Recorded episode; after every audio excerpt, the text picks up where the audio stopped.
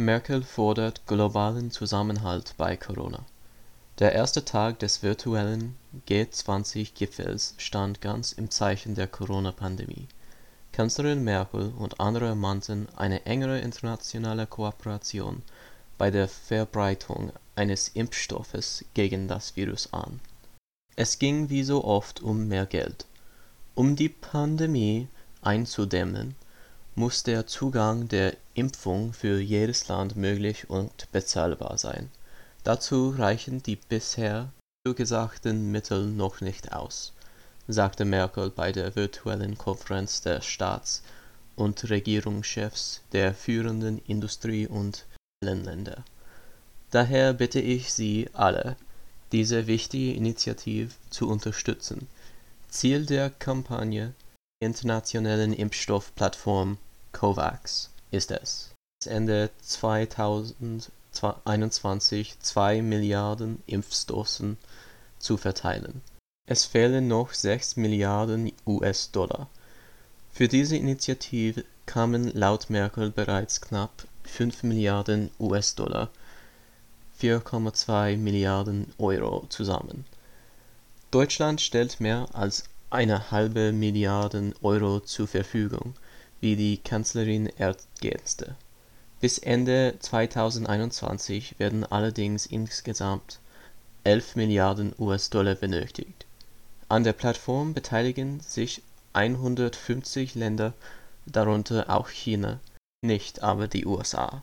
Es gibt Warnungen, dass die ärmeren Länder nicht genug Impfstoffe bekommen könnten Frankreichs Präsident Emmanuel Macron forderte deshalb, es müsse vermieden werden, dass nur Reiche Zugang haben.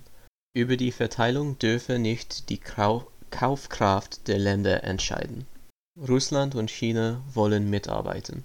Russlands Präsident Wladimir Putin bot der internationalen Gemeinschaft einen breiten Zugang zu dem in seinem Land entwickelten Impfstoff Sputnik V an er unterstützte die Entscheidung des G20-Gipfels, die Impfstoffe für die gesamte Bevölkerung des Planeten zugänglich zu machen, sagte der 68-Jährige.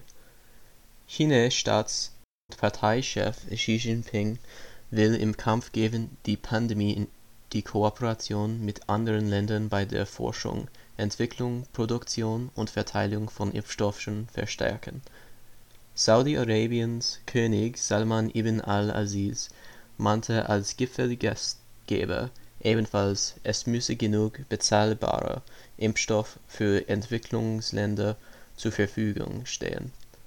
Trump ignoriert BioNTech Der amtierende US-Präsident Donald Trump lobte dagegen in seinem Beitrag vor allem das amerikanische Vorgehen in der Corona-Pandemie und wies darauf hin dass die US-Unternehmen Moderna und Pfizer Impfstoffe entwickelt hätten. Pfizers deutschen Partner BioNTech erwähnte er nicht. Es dürfte der letzte große Auftritt des noch Präsident der Vereinigten Staaten gewesen sein.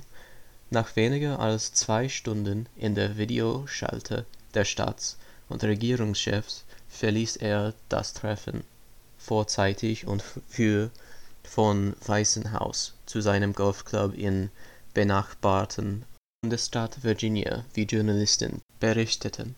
Wirtschaftliche Erholung waren. Zugleich warnen die Vertreter der 19 Industrie- und Schwellenländer sowie der EU, dass die globale wirtschaftliche Erholung unausgeglichen und höchst unsicher bleibe und mit erhöhten Abwärtsrisiken behaftet sei. Einige ärmere Länder bräuchten womöglich weiterreichende Schuldenerleichterungen. Die Pandemie treffe die Schwächsten in der Gesellschaft am härtesten. Merkel warb in dem Zusammenhang für eine Stärkung der Welthandelsorganisation, des Internationalen Währungsfonds sowie der Weltbank. Multilaterale Zusammenarbeit sei der Schlüssel zur Corona-Bekämpfung, betonte die Kanzlerin